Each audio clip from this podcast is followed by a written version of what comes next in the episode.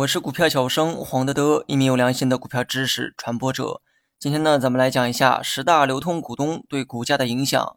一家上市公司的股东呢有千千万，股东总数的变化是可见的，但具体股东的持股以及身份，那么只有前十大股东呢才会对外公开。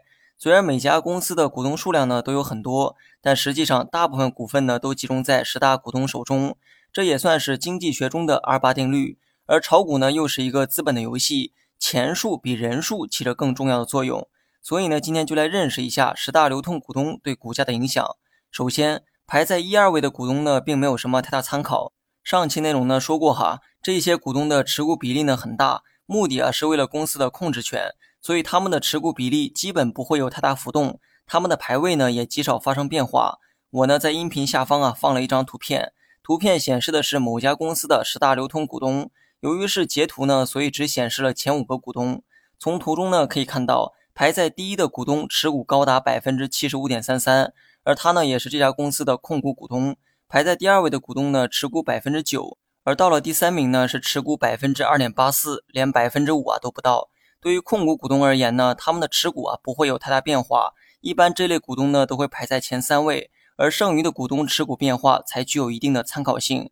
股东的变化呢，也会随着公司的财报一起公布。每个季度的股东和持股变化也会对外公布。如果十大流通股东当中多数股东增持的话，对股价显然有好处。如果多数股东连续三个季度以上都是增持的状态，那么对股价的刺激啊会更强，也会更持久。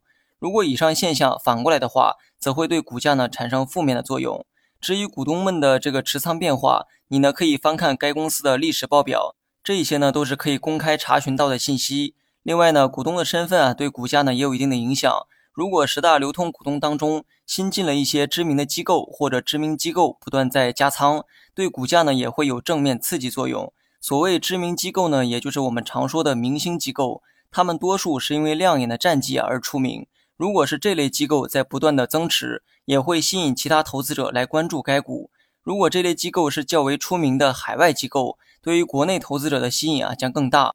毕竟外资的经验更多，眼光呢更加毒辣。如果他们上榜了某家公司的十大流通股东，或者是不断增持该公司的股票，那么示范效应下也会引来其他投资者的跟风购买，进而促使股价进一步上涨。